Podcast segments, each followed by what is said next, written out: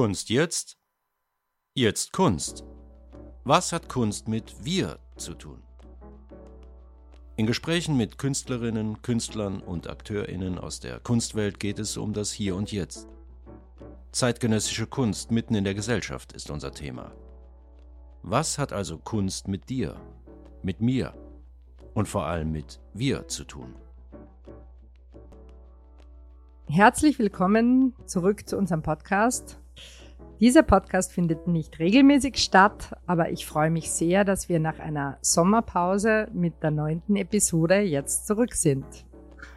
Ich bin Galeristin ähm, und organisiere Ausstellungen für die Galerie 3 und auch darüber hinaus, habe selbst einen Teil meines Lebens in der Wissenschaft verbracht und meine Interessen gelten auch sehr stark der Frage nach Kunst und dem Zusammenhang mit Gesellschaft.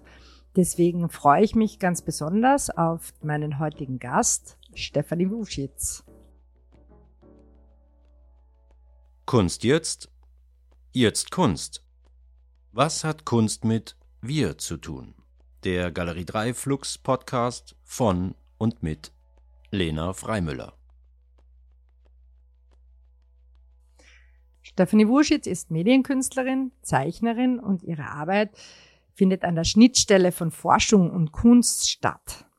Sie beschäftigt sich mit Praktiken der Dekolonialisierung von Technologie. Wir haben es also mit großen Themen zu tun, mit Kunst, Technik, Feminismus, mit Vielfalt und Chancengleichheit. Und Stephanie nimmt dazu immer eine dekoloniale Perspektive ein. Also sie überlegt sich auch, wie schaut das aus aus einem Blick aus dem Süden auf die Länder des Nordens. In der neunten Episode des Podcasts frage ich Stefanie Wuschitz unter anderem, seit wann, wie und wo sie zeichnet, was sie unter künstlerischer Forschung und feministischem Hacking versteht und für wen sie Kunst macht. Herzlich willkommen, Stephanie. Schön, dass du da bist. Hallo, Lene. Danke für die Einladung. Wir sitzen hier im Flux Wohnzimmer um, unter dem Wiener Riesenrad. Gerade noch haben wir in Kärnten eine Ausstellung gemeinsam aufgebaut und eröffnet. Und ähm, ich freue mich sehr, dass du jetzt da bist. Du bist ja auch keine Entweder-Oder-Frau, sondern eine sowohl als auch Frau. Du machst nämlich sehr viel verschiedene Sachen. Ich würde dich als Tausendsasserin bezeichnen. Na, ich habe mir ein paar Podcasts angehört und die Podcasts von immer Tausendsasserinnen kommt mir vor. Der Tausendsasserin-Podcast. Ja, ich, vielleicht hängt das auch genau damit zusammen, dass sich jemand nicht ausschließlich auf den Kunstmarkt konzentriert, sondern vielfältige Projekte macht und eben auch dessen, deren Kunst ein bisschen mit Gesellschaft zu tun hat. ja, ich werde dich auch kurz vorstellen, deine Tausendsasserei. Äh, Stephanie Wuschitz ist 81 ähm, in Wien geboren, wo sie auch lebt. Und sie hat 2006 mit Auszeichnung die Klasse für transmediale Kunst äh, an der Angewandten ähm, absolviert, also Universität für angewandte Kunst, Hochschule für angewandte Kunst. Danach warst du ähm, in New York City. Das ist eine Parallele. Du warst einige Jahre später als ich in New York und hast dort auch einen Masters abgeschlossen und zwar an der NYU an der Tisch School of Arts. Danach ging es nach Schweden. In Umeå hast du gelebt, kannte ich davor nicht. Ähm, du hast dort bereits das feministische Künstlerinnenkollektiv Miss Balthasars Lab äh, oder Laboratory gegründet etwas später ist dann auch Patricia Reis dazu gekommen und andere ähm, Kollaborateurinnen, sage ich jetzt mal, also Frauen, mit denen du zusammengearbeitet hast. Und äh, es gibt seit vielen Jahren den gleichnamigen Hackerspace in Wien. Ist ein feministischer Hackerspace eben mit dem Namen Miss Balthasars Laboratory. Und was das ist, werden wir dann auch noch später hören. Du hast äh, 2014 dein Doktorat geschrieben, eben über Feminist Hackerspaces, wo es um weltweite Feminist Hackerspaces und auch geht. Und äh, du hattest verschiedene Postdoc-Positionen an PIK und EU-Projekten inne. Hier sehen wir schon, es geht nicht nur um Kunst, es geht auch um Forschung, es geht eben sowohl als auch. Die nächste Station war Berlin mit verschiedenen Fellowships äh, an der Freien Universität, an der TU, am Einstein Center, am Weizenbaum Center. Berlin hast du Projekte gemacht, geleitet, äh, künstlerisch geforscht. Es darf hier auch mal kurz erwähnt sein, dass du dazwischen zwei Kinder bekommen hast, die du aufziehst auch mit, also mit denen du in der Familie lebst. Und das fällt ja oft unten durch. Das war auch herausfordernd, da hin und her zwischen Berlin. Und aktuell bist du an der Akademie der Bildenden Künste in einem künstlerischen Forschungsprojekt, das der österreichische Wissenschaftsfonds der FWF finanziert und hast ab November das Elise Richter Stipendium inne. Das qualifiziert eigentlich für eine Habilitation. Also wir sehen einige oder die höchsten ähm, akademischen Weihen finden hier statt. Deine Zeichnungen, Videos und Installationen waren in zahlreichen internationalen Ausstellungen schon vertreten. Du gibst Workshops, äh, zuletzt während der Pandemie online. Du nimmst an Festivals teil. Ähm, du hast einen sehr offenen Zugang zum Mitmachen, zur Partizipation, zum Do-it-yourself. Deine Publikationsliste in wissenschaftlichen Journals lasst mich zugleich vor Neid ablassen. Und äh, wir arbeiten auch schon einige Zeit zusammen. Und zwar 2015, 2016 haben wir die ersten äh, Projekte gemeinsam gemacht, die sehr vielfältig waren und eben auch Workshops unter anderem. Und jetzt gibt's endlich eine Solo-Ausstellung von dir in Klagenfurt, Juhu. die auch endlich diesen Anlass gibt, dass wir hier ein Gespräch miteinander führen. Hurra! Danke für diese sehr detaillierte ja. Einführung. Sehr gerne. Das ist mein Monolog zu Beginn, aber jetzt bist dann du dran. Wir haben im Moment eine Ausstellung, die heißt eben Gute Mine, böses Spiel. Darauf kommen wir später zurück. Und jetzt möchte ich aber am Anfang dich fragen, für alle Hörerinnen, wie beschreibst du denn jemanden, der deine Kunst nicht kennt, nicht sieht, was du denn so machst? Meinen Kindern würde ich sagen, ich bastle und zeichne.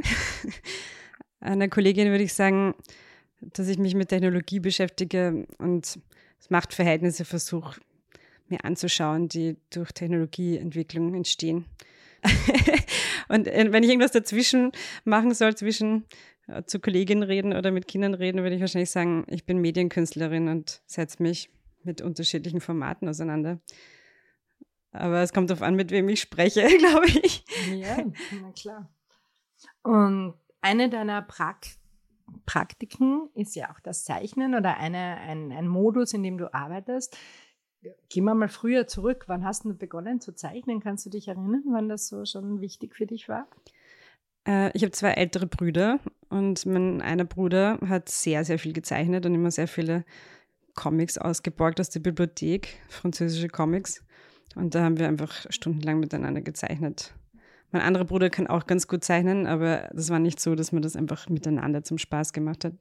Äh, dann habe ich natürlich alle Bücher in der Schule vorgemalt, Chemie, Physik, Mathematikbücher.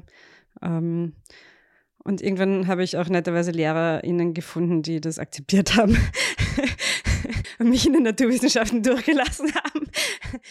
So hat das angefangen. Sehr gut. Und wann würdest du denn sagen, dass du, ab wann machst du Kunst oder wie kam es dann auch zur Entscheidung, jetzt möchte ich nicht nur zeichnen als etwas, was ich in den Büchern mache, sondern wann, wann war es wirklich dann auch so, ich möchte aber Kunst machen? Ich habe mich nie ganz nur für die Kunst entschieden, bis jetzt nicht. also ich habe am Anfang auch Psychologie studiert, fast bis zum letzten Abschnitt, äh, während ich bei der Brigitte Koven studiert habe. Und das hat mich immer so ein bisschen äh, geschützt davor, äh, mich ganz diesen Paradigmen hinzugeben, weil wie ich auf die Angewandte gekommen bin, das war 2001, 2000. Ich war vorher ein Jahr auf der Linzer Kunstuni, was der Medienkunst gegeben hat beim, beim Herbert Lachmeier. Aber wie ich auf die Angewandte gekommen bin, war das immer noch dieses patriarchale Paradigma von der Meisterklasse und dem Genie, um den alles zirkuliert wird, ein Orbit. Und dadurch, dass ich immer einen Fuß woanders gehabt habe oder mehrere Tentakel woanders gehabt habe, habe ich mich ein bisschen schützen können vor Verletzungen, weil das war teilweise schon sehr brutal. Da kommen Leute halt hin und geben alles, öffnen sich ganz. Und ja, die äh, Professoren, Professorinnen sind dann halt einfach reingefahren und gesagt, das ist schlecht, geheim. oder das wird sicher nichts, hör auf. ähm, ich habe aber zum Glück immer so äh, Allies gehabt, also Leute ge gehabt auf den Unis, die mich unterstützt haben und gesagt haben, äh, wir stärken den Rücken, das ist okay, was du machst und wir finden das gut und lass dich nicht abhalten. das war einfach ein Riesenglück. Also meine Frage wäre nämlich auch gewesen, gab es einen Zeitpunkt, wo du dich das Gefühl hattest, dich zwischen Kunst und Wissenschaft entscheiden zu müssen dann? Naja, ich habe aufgehört mit Psychologie, weil da hat man, was nicht, vier Statistikprüfungen machen müssen und die waren einfach mega orge Statistikprüfungen. Und die allerletzte Statistikprüfung habe ich dann nicht mehr wiederholt, weil ich dieses tolle Stipendium bekommen habe, nach Damaskus zu gehen. Das war vor dem Krieg natürlich, das war 2003, 2004, war ich ein halbes Jahr in Damaskus. Wow, was war das für Stipendium? Ja, das war Erasmus eigentlich. Also so eine Art Erasmus, aber halt außerhalb der EU, weil Syrien nicht Teil der EU ist. Und das war für mich total politisierend und total wichtig. Und da habe ich das mit der Psychologie dann bleiben lassen. Äh, weil ich habe danach dann ziemlich viele Projekte gemacht zu dem Thema und bin dann damit besser gefahren mit der Kunst als mit der Psychologie, weil das ist ein Massenstudium. Zu ja. welchen Themen, das weiß ich selbst nicht. Während du was hast du dann Projekte gemacht? Ich habe mit Flüchtlings, also in Flüchtlingscamps gearbeitet. Ich habe mit Kindern gearbeitet und ähm, in unterschiedlichen Flüchtlingscamps in Syrien und im Libanon. Und dann habe ich mit der Corinna Lininger die auch eine Medienkünstlerin ist, äh, im Libanon ähm, ein Projekt gemacht, wo sie Ka Cartoons gezeichnet haben, die Kinder. Und wir haben dann aus, äh, also aus diesen Geschichten und Cartoons, die, die, wir aufgenommen haben, eine Dokumentation gemacht. Und ich habe dann das, diesen ganzen Dokumentationsfilm gezeichnet. Ah, wow. Ja, das war dann mein Diplom. Ah, das ja. wusste ich nicht. Toll. Also da kommen auch schon Politik und Gesellschaftskritik und Kunst zusammen bei dir? Also das war eigentlich das erste Mal, dass ich eine Dokumentation gezeichnet habe, ja. Da kann man jetzt vielleicht die klassische Frage des Podcasts anschließen. Was hat denn Kunst mit wir zu tun? Oder eigentlich habe ich hier das Gefühl, deine persönliche Geschichte beginnt schon mit der Kunst, ein bisschen mit dem Kunst und dem Wir. Ja, mich hat immer Stadt als quasi Lebensort interessiert und wie das sehr unterschiedliche Menschen nebeneinander leben oder vor sich hin leben oder ineinander verwoben leben und, und, und was das mit uns macht. Also das Wir für mich immer so ein Wir aus Leuten, die sich eigentlich vielleicht noch nicht kennen oder glauben, sich zu kennen, aber gar nicht kennen und wie das sich verändern könnte, dass wir uns anders sehen können. Und was hat das dann mit Kunst zu tun, das Wir? Naja, das funktioniert halt mit der Kunst und sonst äh, dauert es sehr lang. also sonst müsstest du mit dem wahrscheinlich, mit dieser Person eine lange Reise machen um viel Geld und das kann sich keiner leisten. Also Kunst ist quasi billiger. Kunst als Kleber, als sozialer Kleber oder als Anlass, als Beziehungsanlass? als Möglichkeit zu sehen, dass wir alle unglaublich gleich sind. Also wenn man wirklich sich berührt fühlt von Kunst, dann merkt man ja, ja, das ist, die andere Person hat ja die gleichen Struggles. Ja. Also es geht weniger um Verschiedenheit als um Gleichheit, hast du? Also ich glaube, wenn alle Menschen nichts anderes machen würden als Kunst oder zeichnen und basteln, um mit meinen Kindern zu sprechen, äh, dann würden wir drauf kommen, dass wir sehr, sehr ähnliche Grundbedürfnisse und Emotionen und, und ja, An Anstrengungen haben. Aber leider sind wir meistens in Lohnarbeit eingespannt und äh, folgen dem, was von oben angegeben wird, damit wir Geld kriegen. Und deswegen wird verschüttet oft das, glaube ich, diese, diese Wahrheit, dass wir eh alles ähnlich sind. Dann gehen wir vielleicht noch ein bisschen biografisch weiter. Du bist also zurückgekehrt aus Syrien und hast dann, hast später zur künstlerischen Forschung und zum feministischen Hacken gefunden. Das sind so zwei große Begriffe, die ich mit dir assoziiere. Wie ist es denn dazu gekommen, dass du dann auch so eine feministische Perspektive in der Kunst eingenommen hast und wie waren die Stationen dorthin? Ja, also feministisch war ich, glaube ich, einfach deswegen, weil ich, wie gesagt, zwei ältere Brüder gehabt habe. das war einfach schon immer sehr mühsam. Und ich habe dann einfach viel gelesen zu dem Thema und habe auch zum Glück echt tolle Lektorinnen gehabt auf der Uni, die einfach Feminismus sehr cool unterrichtet haben, was für mich ziemlich ähm, ja, mir die Augen geöffnet hat oder wie Schuppen von den Augen gefallen ist. Und dann, also das mit New York war eigentlich so, dass ich gesehen habe, dass ich viele Dinge machen will, die ich nicht kann und dass ich auch nicht Leute finde, die mir das beibringen in Wien. Also es ist da gerade aufgekommen, so mit Sensoren zu arbeiten und mit Mikrocontrollern und Medienkunst zu machen mit Schaltkreisen und kleinen Lautsprechern oder kleinen Mikrofonen und so. Und es hat damals aber nicht so viele Orte gegeben in Österreich, wo das vermittelt wird. Und die Orte, die waren dann entweder halt sehr männlich dominiert oder waren eher für MusikerInnen und nicht für visuelle Künstlerinnen. Und deswegen habe ich dann beantragt ein Stipendium. Also ich habe es eigentlich nicht beantragt. Ich habe dieses Arbeitsstipendium bekommen und ich habe dann in New York auch ein Stipendium bekommen. Und dann habe ich mich wahnsinnig angestrengt, damit ich schneller studiere in New York und habe statt vier Semestern drei Semester gemacht, damit ich schneller fertig bin, weil es so wahnsinnig teuer war. Typisch. Aber es hat sich trotzdem ausgezahlt, weil es war wirklich, also New York war halt nach, nach Damaskus einfach schon ein ziemlicher Hammer. also einfach so das andere Ende der Skala. Und ich habe aber dort zum Glück in, in einer sehr, sehr armen Gegend gewohnt, in Brooklyn, die jetzt total gentrifiziert ist. Also jetzt wohnen da nur noch weiße, reiche Studierende. Ähm, und, und da habe ich halt auch wieder viel gelernt über so Communities, was das heißt, wenn eine Nachbarschaft von Menschen ist, die sich echt kümmern umeinander. Ja. Ähm, ja, also von dem her, immer wo ich war, bin ich total politisiert worden. Also ich glaube, ich bin überhaupt kein politischer Mensch. Aber immer wenn ich irgendwo hinkomme, kann ich nicht anders, als leider äh, zu sehen, dass die Welt schon ähm, ein sehr hierarchischer, durchstrukturierter Raum ist. Ja. In New York war ich dann eben für dieses Studium, das eine Mischung war aus Kunst und des, Leuten, die Design gemacht haben und Leuten, die programmiert haben.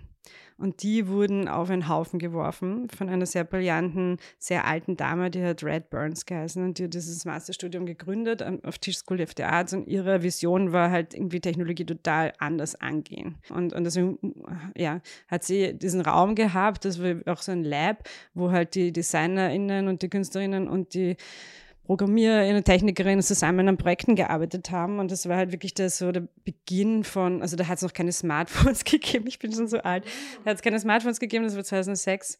Äh, und es hat einfach noch keine Smart Objects und es hat überhaupt keine Verbindung von Objekten gegeben untereinander. Also das, was wir jetzt alle haben, diese ganzen Uhren, die mit einer IP-Adresse haben und der Drucker und äh, was ist ich, alles ist vernetzt, das war eigentlich noch nicht. Und, und sie hat das irgendwie so vorausgesehen, dass das kommt und hat für uns, mit uns, sie hat uns die Tools in die Hand gegeben, um das irgendwie anders zu gestalten oder ähm, durch verschiedene andere Blickwinkel zu betrachten.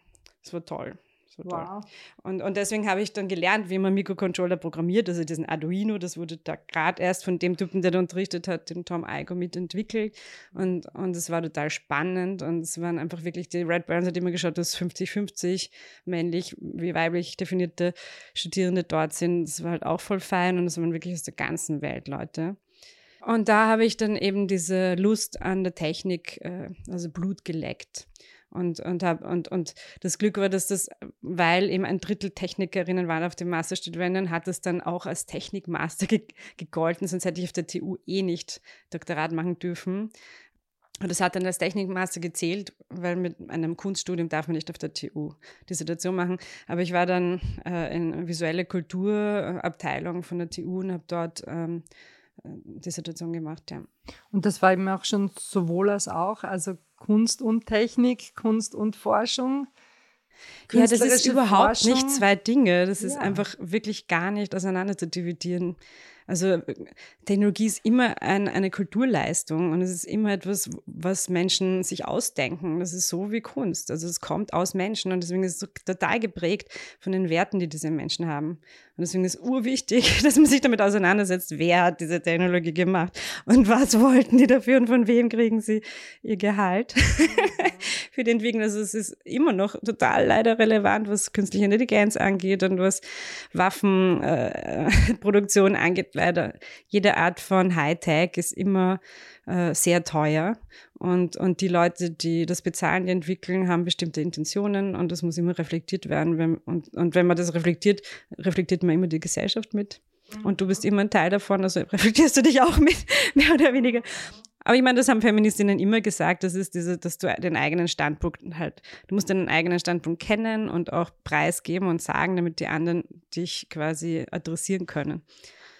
So wie du ja zum Beispiel sagst, als weiße Frau aus dem Westen schaue ich mir an, trotzdem aus einer dekolonialen Perspektive die Sachen an oder ich schaue mir an, wie, wie schaut es in anderen Ländern aus. Für mich ist so. es auch nicht so ein sowohl das auch, mhm. sondern das ist, weil ich weiß bin und so mega, mega Privilegien habe, ja, einfach dieser Jackpot, da in Wien geboren zu werden, in Frieden, in eine friedliche Familie, weißt du, mit urvielen Möglichkeiten, gratis Studium in Wien, weißt du, also angewandt ist der teuerste Studienplatz für Steuerzahlerinnen. Danke, Steuerzahlerinnen. Ähm, also das ist einfach der Jackpot, ja. Ich glaube, das muss man einfach wissen und das muss man reflektieren. Also das ist nicht so sowohl es auch, sondern ich meine, sonst lebt man einfach mit einer mit einer Brille, ja, oder mit, wie heißt das, bei den Pferden, Scheuklappe. ja. Also deswegen für mich ist das Technologie, Gesellschaft, Kunst, das ist einfach total ineinander verwoben. Natürlich, wenn ich zeichne, das hätte ich vor 3000 Jahren genauso machen können. Es hat Papyrus gegeben, es hat Gänsefedern gegeben und Tinte. Also diese Art von Zeichnen hätte ich immer schon machen können, aber jegliche Art von anderer Technologie verwenden. Also zum Beispiel diese Mikros, in die ich da gerade rede, die sind super Mikros, ja. Wir sehen, die Dinge hängen zusammen. Wie kam dann wieder die, wie kam es wieder diese Schleife zurück zur Zeichnung? Also wann hat, du hast mit Technik beschäftigt, mit Feminismus, mit äh, der Herstellung von Technik etc., mit neuen Technologien in New York. Wie kam dann die Schleife zurück wieder aufs Zeichnen? Ich habe dort auch gezeichnet und es hat dort so einen Blog gegeben von allen Studierenden und da habe ich immer Zeichnungen gepostet. Und für mich ist das Zeichnen immer, wenn ich halt so ganz wie ein Schwamm vollgesotten bin mit viel zu viel Informationen und mehr als ich eigentlich wissen wollte, dann ist das Zeichnen für mich die einzige Art, dann wieder so klarer zu werden und, und wieder runterzukommen und das irgendwie, irgendwie zu verarbeiten und ähm, ja, zu verdauen. Also für mich ist es immer, wenn ich mich ein bisschen daneben fühle oder ein bisschen unrund, dann hilft das Zeichnen, um wieder zu wissen, was mich eigentlich wirklich interessiert hat, grundsätzlich. Gibt es einen guten Ort für dich zum Zeichnen oder ist jeder Ort ein guter Ort? Ja, Licht braucht man oft, aber sonst ist mir ist eigentlich egal. Mit welchen Materialien zeichnest du? Äh, weil es mir unter die Finger kommt ob das jetzt der Glitzerstift von meiner Tochter ist oder ein ganz toller ähm, Profi-Stift. Ich meine, natürlich mit tollen Profi-Materialien äh, schaut alles super aus. Auch immer wieder dann trotzdem digital, also Tusche? Ja, also während der Pandemie habe ich mich ziemlich ans digitale Zeichnen gewöhnt, ähm, weil es einfach äh, wenig Platz gab und ich kein Atelier gehabt habe. Ähm, und ich bin auf den Geschmack gekommen, weil man einfach die Farben ganz, also ich liebe das einfach immer, die Farben so ganz klar und ganz monochrom manchmal auch an manchen Stellen haben kann. Das ist viel mühsamer, wenn man das analog versucht herzustellen. Ja. Gut, wir drehen wieder die Runde zurück. Also du kamst zurück, vollgesogen wie ein Schwamm mit vielen neuen Zeichnungen vielen neuen Ideen und hast dich äh, in deiner Dissertation und auch darüber hinaus, nämlich in deiner Praxis, in der Gründung eines eigenen Raumes dafür mit feministischem Hacking auseinandergesetzt. What the heck ist das?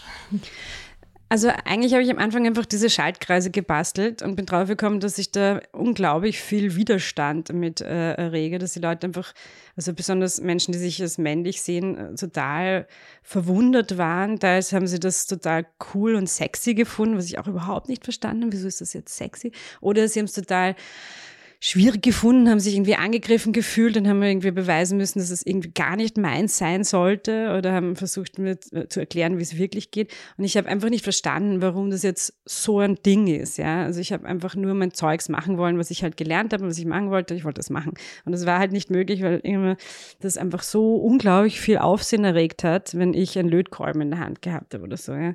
Und dann habe ich mich einfach gewundert und gewundert und gewundert und und daraus ist das ist das Doktorat entstanden einfach aus diesen Wundern. Also ich habe dann einfach in verschiedenen Ländern Workshops gegeben, weil ich halt eingeladen worden bin, ja, Leuten das beizubringen mit dem Mikrocontroller. Und ich habe halt immer gesagt, ich mache das halt ausschließlich für Mädchen, Frauen, non-binäre Leute, weil ich einfach gesehen habe, wie schwierig das ist, weil die Leute, weil das einfach so viel Aufsehen erregt, kannst du einfach nicht in Ruhe das einfach nur lernen. Und deswegen habe ich mich von Anfang an eben fokussiert auf Leute, die ich als ähnlich zu mir selbst empfunden habe, auch wenn sie das vielleicht nicht sind. Aber ich habe halt immer gesagt, ich mache Workshops für Frauen, Sternchen, non-binäre Menschen. Und während ich das gemacht habe, bin ich halt drauf gekommen, dass es echt ein ziemlich internationales Problem ist. Allerdings, äh, es gibt schon Orte, wo es weniger ist. Äh, und in Indonesien war eben so ein Ort, wo es weniger war. Ähm, meiner Ansicht nach. Und, und da bin ich dann neugierig geworden, wieso ist es jetzt da so anders? Ja. Und in meinem Doktorat habe ich dann irgendwie auch teils über Indonesien geschrieben, über die, die Orte, die Organisationen, Vereine dort.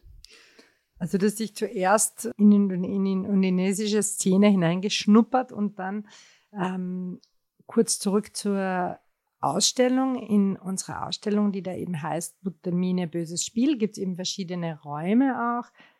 Und im ersten Raum ist ein Film zu sehen, der heißt Coded Feminism und der dreht sich eben um ähm, die Frauenbewegung, eine der größten interna also international wirksamen oder eben mittlerweile vergessenen Frauenbewegungen, die nämlich in ähm, Indonesien stattgefunden hat, die sogenannte Gerwani-Bewegung oder äh, die Gerwani-Frauen. Darüber erzählst du in diesem gezeichneten Film.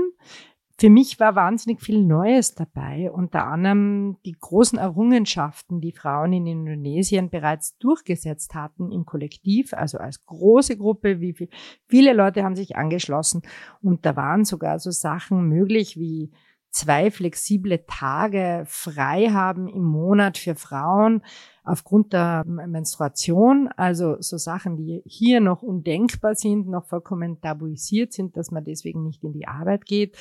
Aber es gab auch schon eine bezahlte Kinderbetreuungszeit ähm, und da gab es schon wirklich große Errungenschaften, bevor es dann einen Backlash gab. Wie kam es zu diesen Film. Also das Ergebnis jetzt ist ein 22-minütiger Trickfilm, in dem unglaublich viele Zeichnungen von dir einfließen und der eigentlich ganz Neues erzählt und eigentlich wie eine kleine Doku über äh, diese Frauenbewegung daherkommt. Die Kolonialzeit war ein riesiges Konstrukt, das jeden Lebensbereich von Menschen abgedeckt hat. Also Bildung und eben natürlich Militär und ähm, Wirtschaft. Die Kolonialzeit hat jeden Lebensbereich von Menschen ähm, sehr stark beeinflusst. Und äh, deswegen war es vollkommen unmöglich, irgendeine Art von Widerstand innerhalb des gesellschaftlichen Systems, das existiert hat, aufzubauen. Und deswegen haben die Indonesierinnen und Indonesier schon sehr, sehr früh so Parallelstrukturen aufgebaut, also eine eigene Art von unabhängiger Schule, wo die Kinder lernen, selbstständig zu denken. Und eine eigene Art von Wirtschaftssystem, das darauf beruht, dass sie sich gegenseitig versorgen mit Dingen lokal.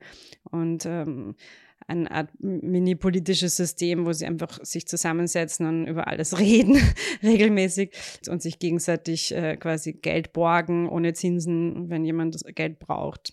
Also es hat sich dann so eine sehr, sehr clevere Parallelstruktur herauskristallisiert die super funktioniert hat. Und die war so erfolgreich, dass ähm, eigentlich sehr gescheite Leute daraus hervorgegangen sind, die dann auch quasi Anführerinnen und Anführer waren gegen die Kolonialherren. Und wie ähm, Hiroshima, also 1945, wie der Krieg vorbei war, war dann ganz kurz nicht klar, ob die Niederländer jetzt eigentlich äh, noch drin sind oder nicht. Und da haben die Indonesier gesagt, okay, das ist jetzt unser eigener Staat und haben äh, einen Nationalstaat ausgerufen. Und diese Leute, die vorher eben über Generationen da in diesem Parallelbildungssystem quasi gebildet worden sind, haben dann ähm, Minister, Ministerien übernommen. Also aus dieser Bewegung heraus sind sehr viele Intellektuelle hervorgegangen, die dann im allerersten Kabinett auch äh, vertreten waren. Und es war auch eine Frau zum Beispiel, die Teil dieser feministischen äh, Gruppierung war. Und bei uns waren die ersten Ministerinnen so 65, 72, je nachdem, ob man also die Schweiz anschaut oder Österreich ja. oder Deutschland, die waren 20 Jahre später, ja. Aber das war 45, also das ist bei uns alles in Schutt und Asche gewesen. Wurde dort eben diese Nationalstaat ausgerufen und äh, die haben einfach das, was sie vorgemacht haben, also diese Parallelstruktur aufbauen, äh, um von den Niederländern nicht mehr unterdrückt zu werden, das haben sie dann verwendet, um einen Staat aufzubauen. Äh, und sie haben diesen Nationalstaat quasi verstanden als jeder macht vor Ort diese Mini-Mikrostrukturen, die dann wie Moos, ja, wie ein Geflecht über ganz Indonesien allen quasi diese Services, diese Dienstleistungen zur Verfügung stellen. Gesundheit und Bildung und eben ja, also Mikrokredite sich gegenseitig gegeben, alles Mögliche. Und das hat einfach wahnsinnig gut funktioniert. Äh, und äh, Indonesien war wirklich ähm, sehr erfolgreich damit. Und der erste Präsident, der hat geheißen Sukarno, hat einfach eine Koalition irgendwie geschafft zwischen eher linken Parteien, eher mittleren Parteien und diesen ganzen Leuten, die einfach eine, einen Staat miteinander aufbauen wollten. Und das haben dann die westlichen Mächte irgendwann äh, sehr schlecht gefunden, weil äh, das Selbstbewusstsein der Indonesier äh, ist natürlich gestiegen in dem Sinne, dass sie gesagt haben, wir wollen jetzt nicht mehr Rohstoffe exportieren so billig, wir wollen die Dinge selbst hier vor Ort bauen und dann verkaufen äh, als Ware. Und wir wollen jetzt nicht, dass das weiterhin diese Minen westlichen Firmen gehören, sondern wir wollen, dass das dem Staat gehört und dass die mehr zahlen müssen für den Export und das Steuergelder sind, die dann halt wieder in Spitäler und Schulen zurückfließen. Und das war dem Westen leider gar nicht recht. Noch dazu haben diese ganzen Länder, die wie Indonesien sich gerade befreit gehabt haben und Demokratien aufgebaut haben, äh, wie viele Länder in Afrika und Südamerika und Asien, Südostasien, die haben sich auch noch auf ein Backel gehaut und haben dieses Non-Alignment-Movement ausgerufen, das in Indonesien begonnen hat. Also das ist diese ähm, das blockfreie Staaten und davon habe ich auch das erste Mal in diesem Film erfahren. Also es gibt ja. einige Sachen. Ich glaube, du könntest jetzt noch ewig über ja, indonesische ich Geschichte Ich könnte leider jetzt reden. ewig. Okay, ja. also, also lange Rede, kurzer Sinn. Es hat einen Genozid gegeben. Es hat einen, eine, äh, also es sind sehr, sehr, sehr, sehr viele, also es sind ungefähr eine Million Menschen umgebracht worden nach 1965. Und es waren sehr, sehr viele von diesen Frauen, die diese Bewegung aufgebaut haben. Und aber überhaupt alle, die irgendwie, keine Ahnung, getanzt haben oder geschrieben haben oder Intellektuelle waren. Und viele, die nicht umgebracht worden sind, sind 15 Jahre ins Gefängnis gegangen. Da hat es ganz viele so Gefängnisse gegeben, ganz über Indonesien verteilt. Also wir haben zuerst eine der größten Frauenbewegungen jemals, die eigentlich Grassroots gewachsen ist, von der zumindest ich nichts wusste hier. Und sie waren keine politische Norden. Partei, ja. Also mhm. sie haben einfach versucht, das Nationalstaat aufzubauen. Und, und, Aber das war viele und, und Jahre wie ich hingekommen bin nach Indonesien, war quasi diese Strukturen von sich selbst organisieren und sich gegenseitig Sachen beibringen und diese Grassroot-Bildung, Grassroot-Versorgung, das war noch da, also irgendwie so Spirit. Aber die Inhalte waren nicht mehr da, weil die waren nach 30 Jahren Diktatur, Diktatur verboten. Also du hast ja nicht irgendwas wirklich empowering dann unterrichten dürfen, sondern die Frauen haben in diesen Nachbarschaften immer noch sich Workshops gegeben, aber über Schminken oder wie du in High Heels gehen kannst. Und das ist mir halt total komisch vorgekommen, weil es war offensichtlich die Leute dort ähm, haben genau diese gleichen Strukturen gehabt, wie ich halt gekannt habe, von irgendwie sehr äh, ermächtigenden Strukturen, dass man sich gegenseitig zusammentut und gegenseitig Sachen beibringt und unterstützt. Aber die Inhalte waren irgendwie total absurd in die andere Richtung. Und ähm, ich meine, die Diktatur hat eigentlich 98 geendet, aber es war weiterhin tabu, über diese Bewegungen zu sprechen, weil die wurden als kommunistisch gesehen, was sie nicht waren. Ja. Mhm. Äh, und, ja und es war tabu. ausgestellt aus dieser Zeit, die du gesucht und gefunden hast.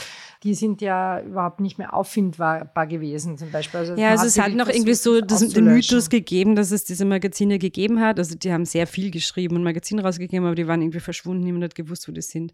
Aber ähm, ich habe zusammengearbeitet mit einer ganz tollen NGO, die heißt äh, RUAS, also das ist irgendwie so Frauengeschichtszentrum und die machen ein Archiv Archiv. Das ist aufgebaut von Ita, also äh, Nadja Fatja heißt sie eigentlich, aber alle nennen sie Ita. Und äh, sie macht so eine Art Bibliothek und Archiv über Frauengeschichte und Frauenleben, ähm, also Frauensternchen nehmen. Und ihr hilft eine sehr, sehr tolle Historikerin, eine junge Historikerin, die heißt Astrid Reser. Äh, mit den beiden habe ich äh, wahnsinnig eng zusammengearbeitet. Die haben mir unglaublich viel äh, Tipps gegeben und ich habe auch noch mit einer, mit einer Kuratorin gearbeitet, die heißt Nilu Ignatia, äh, die mittlerweile eine sehr bekannte Kuratorin ist in Indonesien, aber die hat für mich Interviews gemacht mit Überlebenden, mit Damen, die überlebt haben. Überlebenden von dieser Gavani-Bewegung. Also die Teil von Gavani waren, aber dann halt überlebt haben, diesen, diese Verfolgung 30 Jahre lang. Und, und es gibt ein, auch von Foltermethoden und so, also wir wollen nicht genau. Ja, also das sind auch nicht nur diese Feministinnen gefoltert worden, sondern es sind alle irgendwie, die irgendwie intellektuell gebildet oder links waren, sind, äh, also das, der Mann von der ITA ist jetzt gerade ja, nein, ich möchte gar nicht, ich möchte gar nicht darauf eingehen. Es ist wirklich, ähm, das waren wirklich sehr, sehr tolle Leute, die viele Bücher geschrieben haben und viel gemacht haben und Kunst gemacht haben. Und das ist alles vergessen worden oder vernichtet worden, diese Erinnerung. Und dein Projekt, um zurückzukommen zum feministischen Hacking oder auch was du dann von dort mitgenommen hast, du bist also das erste Mal, wo du nach Indonesien gegangen bist, auf eine künstlerische Residency dorthin gegangen hast die Szene kennengelernt und daraus geworden ist jetzt dieser Film. Äh, ja, jetzt nochmal ich mein, zusammenfassen. Ich mein, ja, wir haben jetzt gerade auch wahnsinnig viel gelernt über die Geschichte von Indonesien und was dort so los war. Wie kommt das dann, also wie passiert künstlerische Forschung dann? Wie kommt es von diesem, ich gehe dorthin und erforsche was, zu diesem Endprodukt, das ist ja nicht das letzte Produkt, das beeinflusst ja die nächste künstlerische Arbeit, aber wie kommt es zu diesem künstlerischen Film, der dann jetzt dabei rauskommt und in der Ausstellung ist? Ja, wirklich das Wundern wieder. Man wundert sich, wieso ist das jetzt so? Ja, ich meine, wie ich das erste Mal hingekommen bin, habe ich dann gemeinsam mit einer Anthropologin aus Singapur, die heißt Cindy, Cindy Lin Kaiying, habe ich einen Hackerspace dort äh, besucht und habe mich befreundet mit den Leuten, die in dem Hackerspace arbeiten. Und Entschuldigung, hab, Hackerspace, das gab es schon. Da wird gehackt, ja, aber, das gab's schon. aber was, was wurde gehackt oder was wurde dort unter Hackerspace verstanden? Mm, die arbeiten auch mit so Mikrocontrollern und Sensoren und Schaltkreisen, äh, aber sie machen es auch, um Kunst zu machen und sie beschäftigen sich auch kritisch damit. Warum ist das so? Wie funktioniert das? Wie könnte ich es ganz anders verwenden? Wer, wer hat das überhaupt intendiert, so oder so zu verwenden? Weil wir, wir verstehen Hacken eigentlich als was eine Trojaner einschleusen in ein Mail-System oder so. Nein, damit hat es gar nichts zu tun. Also es ist nicht ein was wegnehmen beim anderen, sondern es ist eher ein Reparieren und, und umfunktionieren, wenn es nicht mehr reparierbar ist und ja eben auch zu Kunst verwurschen, äh, wenn es möglich ist. Ähm, und das also, hieß dort auch schon Hackerspace eben in Indonesien. Dort bist du das erste ja, Mal. Ja, also die haben sich Citizen Lab genannt, aber das andere Hackerspace hat sich wirklich Hackerspace. Die nennen sich wirklich Hackerspace. Die einen heißen Livepatch, die anderen heißen Honf. House of Natural Fiber. Aber das sind wirklich sehr berühmte Künstler und Künstlerinnen. Also das ist jetzt nicht irgendwer, sondern das sind wirklich eine der berühmtesten indonesischen Kollektive dort. Aber die waren damals jetzt auch noch nicht so berühmt. Aber jedenfalls habe ich dann die Großmütter von denen interviewt und, und deswegen, weil ich mit der Cindy äh, Lin Kaiying diese Großmütter interviewt habe, bin ich darauf gekommen, dass die eben so organisiert sind, sich diese Mik Mikrokredite geben. Das heißt Arisan Group. Die gibt es wirklich überall, überall gibt es diese Mikrokreditsysteme.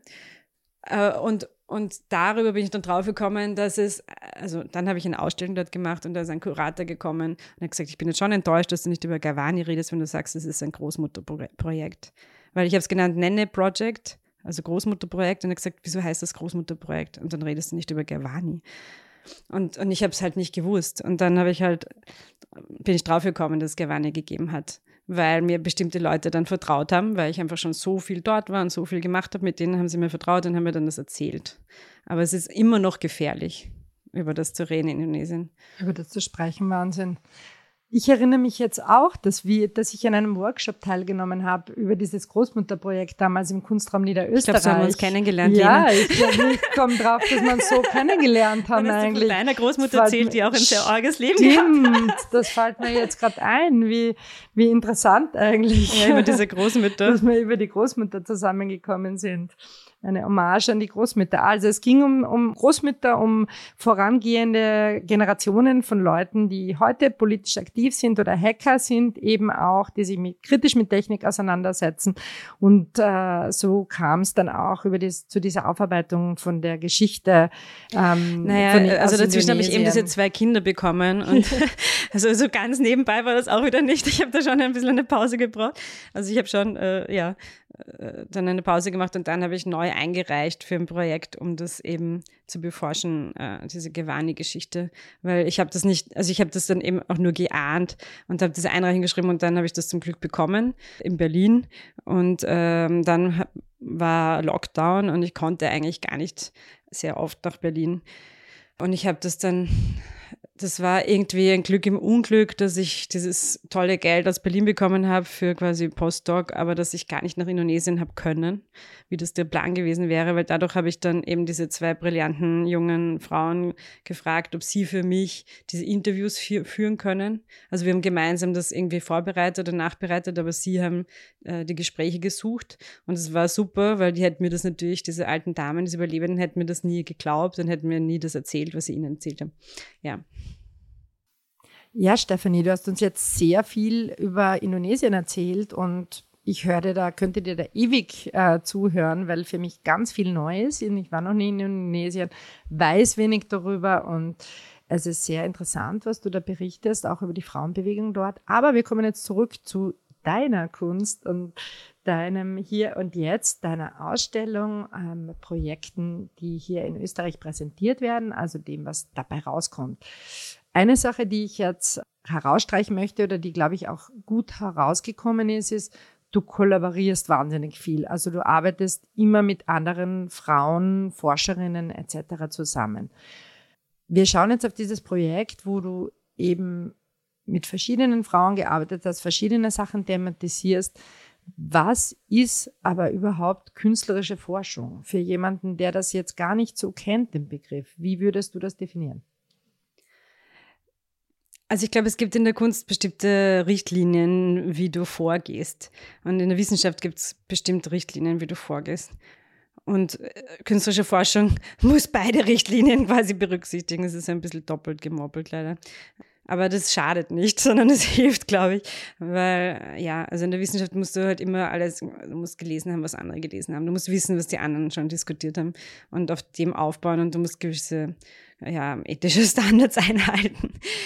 Aber ich glaube, das sollten Künstlerinnen sowieso auch. Ähm, Aber ja. ich meine, der Unterschied ist schon, dass du das zusammenführst. Also du ist keine reine Introspektion, aus der du hervorarbeitest, sondern in diesem Fall bei diesen größeren Forschungsprojekten, da gehst du ins Feld. Äh, ja, ich meine, das geht sicher nicht mit jeder Kunst, also das geht sicher nicht mit jeder Art von Medium. Also ich, ich sehe mich halt irgendwie so ein bisschen in der Tradition von so investigativen Ästhetiken, wo Leute wirklich äh, eben ja politische Interventionen machen als ähm, oder gesellschaftliche Interventionen oder Interventionen im öffentlichen Raum, um gewisse Dinge herauszufinden. Ja, das sind schon so Versuchsrahmen, die man da erfindet. Also natürlich ist vielleicht das Herausfinden von den Reaktionen oder das Analysieren der Reaktionen nicht so strukturiert wie in der Wissenschaft, aber auch in der Wissenschaft gibt es äh, Action Research und es gibt partizipative Forschung und es gibt sehr viel Forschung mit Interviews und qualitativen Interviews. Ich glaube, das ist so ein Wucher, da wuchern die zwei Fälle wirklich zusammen und gerade in der USA und in Deutschland, Berlin habe ich das oder in anderen Forschungsgruppen, wo ich war, war das immer ganz normal. Das ist ja eben so interessant, weil ich ja meine Dissertation auch über partizipative Forschung und neue partizipative Forschungsmethoden geschrieben habe und da natürlich die Kunst ähm, reinkommt und man oft mit ähnlichen Methoden wie Interviews arbeitet, aber bei dir kommt dann eben ein Zeichentrickfilm raus und ein Paper und bei den Forscherinnen kommt eben nur ein Paper dann raus oder ein Vortrag oder so. Ja, mittlerweile müssen die auch anders kommunizieren, die Wissenschaft, weil es gibt wirklich eine Krise, dass viele Wissenschaftlerinnen nicht gehört werden, auch wenn sie zehn Jahre lang über die Klimakrise zum Beispiel reden, es hört sie nicht die Critical Mass an Leuten. Und deswegen ja, sehe ich es in der Wissenschaft, dass eben auch Citizen Science und viele neue Arten, wie Wissenschaft an SchülerInnen und andere Menschen vermittelt werden kann, leider jetzt von den WissenschaftlerInnen übernommen werden muss, weil es, also sie müssen sich quasi selbst vermitteln. Sie müssen eigentlich das Wissen selbst vermitteln, das sie generieren. Also das war früher nicht so der Anspruch. Wenn wir jetzt zur Ausstellung zurückgehen, ähm, um auch wieder zurück zur Kunstseite, von der Forschungsseite sozusagen auf die andere Richtung zu springen, gibt es da auch einen ganzen Raum, wo man nur gezeichnete Gesichter sieht. Ja? Und diese Gesichter, die kommen dann in dem anderen Raum auch auf sich drehenden Scheiben vor, also auch so, so einer Installation, wo sich Scheiben mit Gesichtern drehen. Und da kommt jetzt eigentlich wieder das Zeichnen hinein und dieser Vielfalt, die du auch in deinen Forschungskontexten erlebst. Kannst du uns dazu was sagen? Wie kommt die Zeichnung da jetzt wieder in die Forschung? Weil zum Teil sind das ja auch Interviewpartnerinnen, die du ja, also ich, ich, zeichne schon sehr lange Menschen, Menschengesichter. Ähm, das mache ich schon sehr lange. Am Anfang habe ich es genannt, äh, die Othering-Maschine, also dass man den anderen nicht mehr als anders erkennt zum ersten Mal habe ich jetzt. Was meinst du damit, die anderen nicht mehr als anderen erkennt? Also es gibt diesen englischen Begriff Othering, dass man jemanden als ganz anders als dich selbst wahrnimmst und deswegen auch ein bisschen abwertest. Und wie könnte man das rückgängig machen? machen ja? Also es ist quasi eine De-Othering-Maschine. Es ist irgendwie rückgängig zu machen, dieses Othering, dieses den anderen als anders abwerten. Aber ja, jetzt habe ich eben zum ersten Mal echt Menschen gezeichnet, die es sehr konkret gibt Auf diesen Rädern sind acht Expertinnen, Experten, die ich interviewt habe in Nepal mit der Patricia Reis gemeinsam äh, in Nepal, in Mexiko, Kuba, Singapur, Ghana, äh, Indonesien, Deutschland, USA. Also wir haben gemeinsam diese Interviews gemacht, Patricia Reis und ich. Und Stopp, es gibt ja wieder eine, einen Dach sozusagen dazu, ein Forschungsprojekt, nämlich wieder ein großes FEF-Forschungsprojekt. Das ist eine Weiterentwicklung aus dem Coded Feminism heraus. FEF-Projekt heißt, es wird unterstützt vom Österreichischen Wissenschaftsfonds und ist über vier Jahre angelegt. Also ein wirklich großes äh, Forschungsprojekt, wo es eben jetzt wiederum ums feministische Hacken geht und auch um äh, faire Hardware. Also, also ich habe gemeinsam mit Künstlerin und Wissenschaftlerin Patricia Reis ein künstlerisches Forschungsprojekt gemacht, die letzten dreieinhalb Jahre, wo es darum geht, quasi Fairtrade-Elektronik herzustellen. Also es gibt Fairtrade-Bananen und es gibt Fairtrade-Kaffee. Und wir haben uns gedacht, es könnte auch Fairtrade-Elektronik geben. Und wir haben versucht, mit lokalen Dingen wie lokaler, äh, ähm, wieder, also wiederverwertete Elektronik, wiederverwertete Silber und Gold und wiederverwertete Chips und wiederverwertete Lötzinn Schaltkreise zu machen. Und zwar auf Tontafeln, die wir aus Ton machen, den wir im Burgenland gefunden haben. Also die Patricia hat da sehr viel äh, quasi recherchiert, wie man diesen Ton wirklich am Feuer machen kann und keine anderen äh, Mittel dazu braucht. Und ich habe sehr lang gesucht, um diese recycelten und Fairtrade äh, angebotenen Dinge zu finden. Weil oft haben Firmen Webseiten, die sagen, ja, das ist recycelt oder ja, das ist Fair Trade, aber wenn du dann wirklich nachfragst, wissen sie eigentlich konkret nicht, wer die Lieferanten waren und wie die Lieferketten ausschauen. Ja. Und in unserer aktuellen Ausstellung in Raum 4 ähm, findet man eben dann eine das, was dabei rausgekommen ist, aus Ton gebrannte Platinen mit recyceltem Silber, ähm, Überlebenskits sozusagen, wie könnte man sich faire Hardware bauen. Da kommen dann auch verschiedenste Szenen zusammen, nämlich die, die nachhaltig recyceln wollen und die, die vielleicht denken, es gibt bald einen Blackout oder so. Also es spricht tatsächlich ganz unterschiedliche Leute an. Ähm, und, und, diese Expertinnen, die wir dann interviewt haben, haben alle irgendwie noch ein Teil hinzugefügt, ein, ein Teilchen, diesen Überlebenskit quasi dazugefügt. Also zum Beispiel die Hanne Perner Wilson hat, ein, hat uns gezeigt, wie man einen Lautsprecher selbst machen kann aus Magneten und einer Spule und einem Blatt von einer Pflanze zum Beispiel. Also wir haben dann von diesen verschiedenen Leuten wieder Elemente reingebaut in, in dieses Kit, Ethical Hardware Kit. Ja. Also dieses Ethical Hardware Kit, äh, liebe Hörerinnen und Hörer, wir packen euch den Link in die Show Notes, wie das so schön heißt. Das heißt, wir werden einen Link beifügen, wo man sich auch Fotos anschauen kann, wie das dann tatsächlich ausschaut. Auch zum Projekt Coded Feminism, wo wir früher so viel dazu gehört haben geben Sie es in Ihre ethisch korrekte Suchmaschine ein oder auch nicht. Coded Feminism, auch auf der Website von der Stephanie Wuschitz kann man dazu mehr finden, weil sie Sie merken schon, äh, die Stephanie sprudelt und sprudelt und man kann eigentlich zu jedem Projekt noch viel mehr erfahren. Ich versuche sie in Zaum zu halten und äh, auch noch äh, äh, etwas, äh, eine, eine Frage zu stellen, nämlich auf, den, auf ein Teilprojekt von diesem Ethical Hardware Kit führt, nämlich es hat sich wiederum daraus ein Projekt entwickelt, das heißt ähm, Salon of Open Secrets. Und das ist praktisch eine Erweiterung, eine Ergänzung zum künstlerischen Forschungsprojekt, das bereits eben jetzt fast fertig ist, vier Jahre gelaufen ist und da geht es jetzt äh, darum, dass du oder ihr, also es ist ein Team an und für sich, ähm, haben wir schon gehört, Patricia Reis und du, aber speziell du hast gezeichnet an diesem Salon of Open Secrets. Ähm, es ist eigentlich ein Videospiel, wo man sich mit dem ethischen Gebrauch von äh, Technik auseinandersetzen kann und man kann das auch jetzt für sie zu Hause anschauen, sich unter www.salonofopensecrets.at kann man das spielen, sich anschauen, auch sich unter deinen Zeichnungen besser was vorstellen. Das ist jetzt ein Spiel, das sich für an Kinder über 14 richtet, auch ja, Erwachsene. Also 14 bis 15-Jährige. Es ähm, passieren auch Workshops dazu. Nächste Woche gibt's, gibt ja einen Workshop dazu. Aber prinzipiell ist es ein fast didaktisches Tool. Also es kommen Zeichnungen vor, es kommt Kunst vor, es kommt die Forschung vor. Acht Forschende kommen äh, äh, zu Wort. aber es kommt eben auch ein bisschen wie was Didaktisches daher, also was ähm, die Leute in eine Richtung lenken will. Ist das was, was ja, also da, Kunst ist oder wo ist da die Grenze? Was ist Bildung, was ist Kunst oder ist dir diese Grenze vielleicht auch gar nicht so wichtig? Also wie gesagt, dieses Partizipative ist immer Teil von dem, was ich gemacht habe. Also eben schon damals in Syrien und Libanon habe ich ja die Zeichnungen auch mitverwendet, die die Kinder in den Workshops gemacht haben. Und, und jetzt ist auch wieder so, dass wir quasi diese Jugendlichen einladen, Teil von unserem Projekt zu werden, indem sie ihre eigenen Visionen von einer verrottbaren Hardware oder einer kompostierbaren Elektronik uns mitteilen und wir das irgendwie versuchen mit einfließen zu lassen in unser Projekt. Also das heißt Citizen Science. Wir versuchen wirklich die ernst zu nehmen als Leute, die mit ihren Sorgen und ihren Ideen was beitragen können.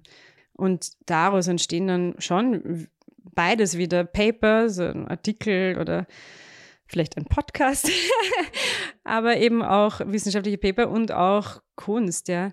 Also wie gesagt, diese Räder sind wieder entstanden mit den Gesichtern, die sich überlappen, aber nie ganz äh, zusammenpassen. Es ist wieder aus dem Projekt entstanden, das, wie du sagst, sehr didaktisch war, aber der Output war dann auch wieder teils was nicht didaktisch ist. ähm, und in dem Raum sind auch Traumzeichnungen, die ausnahmsweise jetzt gar nichts mit der Wissenschaft zu tun haben. Ja, also ja. Äh, das gibt's auch noch. Es gibt auch noch Kunst von dir, die jetzt nicht per se äh, auf wissenschaftliche Ergebnissen oder ähm, Forschung fußt. So. Also ich meine, diese, diese Räder, die sind verbunden über Motoren und die Motoren sind so programmiert, dass die Räder sich so immer drehen, dass sie überlappen. Aber auf den äh, Teilen von den Rädern sind äh, Gesichts Abschnitte drinnen und je nachdem, wie die sich überlappen, sieht man manchmal das, ganze Gesicht. Aber sie überlappen sich halt meistens mit anderen Gesichtern oder gar nicht. Ähm, und ich will aber, dass sie trotzdem Teil einer Bewegung sind, auch wenn sie nie so ganz perfekt zusammenpassen. Aber sie sind trotzdem Teil einer gemeinsamen Bewegung, weil sie immer wieder an und ausgehen.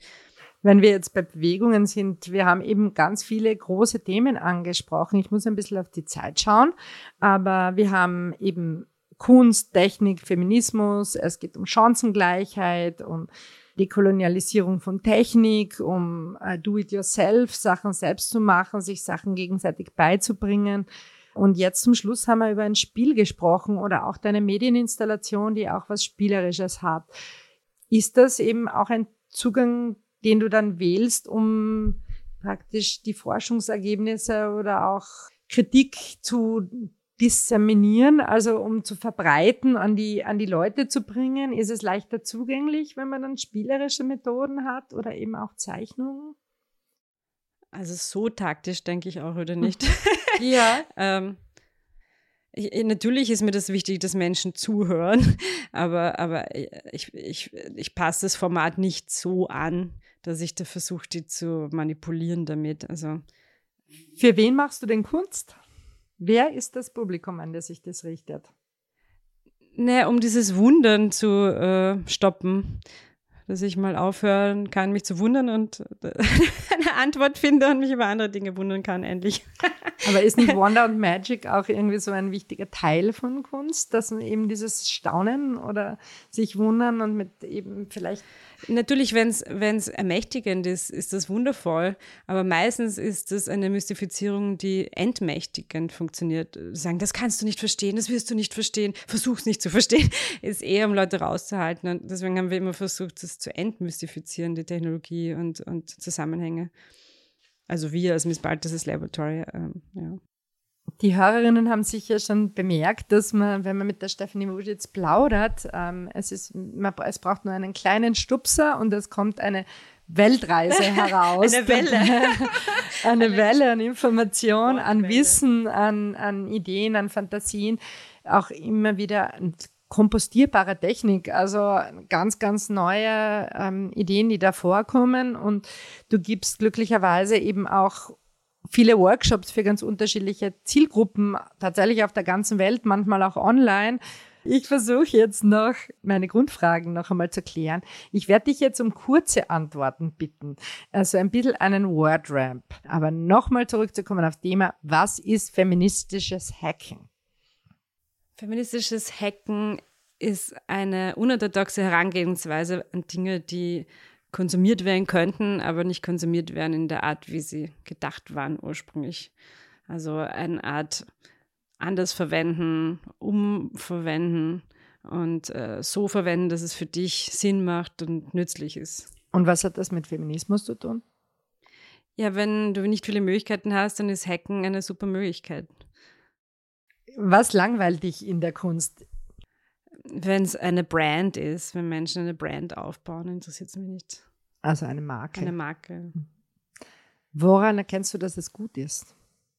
Ja, wenn ich das Gefühl habe, äh, ich könnte, also dass es mich angeht, dass es um mich geht, dass es wichtig ist für mich. Wie erkennst du an einem Kunstwerk von dir, dass es gut ist?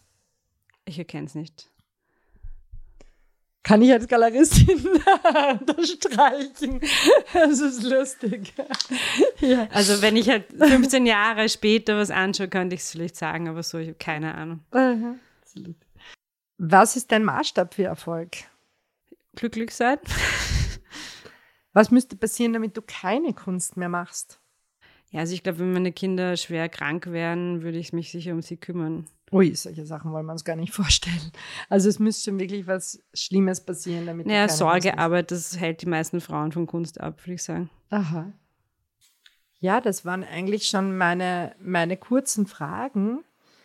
Wir haben gehört, wo du schon überall warst, wo du überall unterwegs warst mit welchen globalen Themen sich deine künstlerische Forschung auseinandersetzt. Ein kleiner Ausblick. Eine nächste Forschungsreise steht bevor. Die Familie wird mit dabei sein. Was kommt? Mann und Maus, Maus 1 und Maus 2 fahren nach Indonesien mit mir. Ähm, ein halbes Jahr, um einerseits mit dieser Organisation zu arbeiten, von der ich erzählt habe, diese Frauengeschichte Archiv und mit Astrid Rehse wieder. Äh, andererseits möchte ich das verbinden mit Widerstandsstrategien der heutigen Zeit gegen digitalen Kolonialismus, weil diese Bewegung, über die wir gesprochen haben, haben ja den, den damaligen Kolonialismus bekämpft. Und ähm, heutzutage gibt es einen viel wilderen noch, nämlich den digitalen Datenkolonialismus, den wir alle, von dem wir alle, glaube ich, noch nicht genug verstehen. Ich wollte gerade sagen, sag ja, uns mehr davon, dazu. Naja, das dauert dann wieder zwei Stunden. also ähm, jedenfalls möchte ich das beforschen. Also ich, da, da, möchte ich mit Aktivistinnen und Künstlerinnen vor Ort arbeiten und herausfinden, welche Strategien ließen sich von damals quasi übersetzen ins Heute. Sehr spannend. Mhm. Ich möchte die Frage zum Schluss stellen, gegen Ende stellen, die oft Frauen am Anfang gestellt wird. Frauen werden immer gefragt, wie geht das? Du hast Karriere und Kinder. Ich frage dich jetzt, wie geht sich das aus, dass du eine Familie hast mit zwei Kindern, ähm, einem Partner und eben so viele Projekte zugleich machst? Du äh, forschst künstlerisch, du hast einen äh, Offspace, einen feministischen Hackerspace, wo dauernd andere Künstlerinnen eingeladen sind und ihr wahnsinnig viele Projekte macht. Unter anderem auch den, Femin äh, den Female Artist Index für Österreich ähm, ins Leben gerufen habt. Ähm, du hast dein eigenes Atelier, wo du dann hingehst zum Zeichnen, weil deine Galeristin auch noch lästig ist und auch noch Arbeiten von dir haben möchte. Und dann geht's eben nach Hause und dort sind die Zwetschgen. es sind ganz viele Menschen, mit denen ich zusammenarbeite. Das ist, äh, ich bin irrsinnig dankbar dafür. Und äh, ich muss sagen, dass meine Eltern und meine Brüder, die besagten, auch sehr viel helfen. Und mein Partner ist einfach mein absoluter Traumpartner, der wahnsinnig viel macht mit den Kindern und weniger arbeitet als ich, damit ich das machen kann. Also danke, lieber Utschub. Ja, danke, liebe Stephanie. Ähm, es gibt so viele Sachen, wo man nachhaken könnte. Danke, Lena. Es war sehr lustig bei euch. Danke für die Einladung. Eine Einladung folgt jetzt auch an die Hörenden. Ähm, Gute Miene, böses Spiel heißt die Ausstellung in der Galerie 3, die noch bis 28. Oktober in Klagenfurt zu sehen ist. Hier werden verschiedene Projekte von der Stephanie Wujitz präsentiert, aber auch einfach nur Zeichnungen sind zu sehen. Man kann sich aber auch vertiefen. Wir stellen euch eben den Link auch zu Fotos der Ausstellung wie immer in die Show Notes. Also ihr könnt euch das anschauen. Es wird auch den Link zu diesem Spiel ähm, Salon of Open Secrets geben. Da gibt es eine eigene Website, wo man das eben auch mal nachschauen kann, sich das vorstellen kann. Und ja, ein Dank an die Fördergebenden, an den FEF, e unter anderem an die Akademie der Bildenden Künste, die auch das fördern, dass es so tolle Wissenschaftlerinnen gibt. Ich hoffe, wir machen in ein paar Jahren nochmal einen Podcast und wir hören, wie es weitergeht, weil ich habe hier wirklich das Gefühl, dass das nicht fertig ist, ist das Gespräch und dass es da noch so viel weiteres zum Erfahren und Erforschen gibt und dass uns da auch ganz praktische Gedanken zum Teil, wie wir mit Technik umgehen und wie wir Kunst und Technik verbinden können, an die Hand gegeben werden. Zuletzt auch noch eine Bitte an Sie, liebe Hörerinnen und Hörer. Der Podcast findet sehr unregelmäßig statt. Wir sind aber schon dabei, unsere nächsten, nächste Episode zu planen. Bitte bleiben Sie dran. Wir freuen uns auf Wiederhören.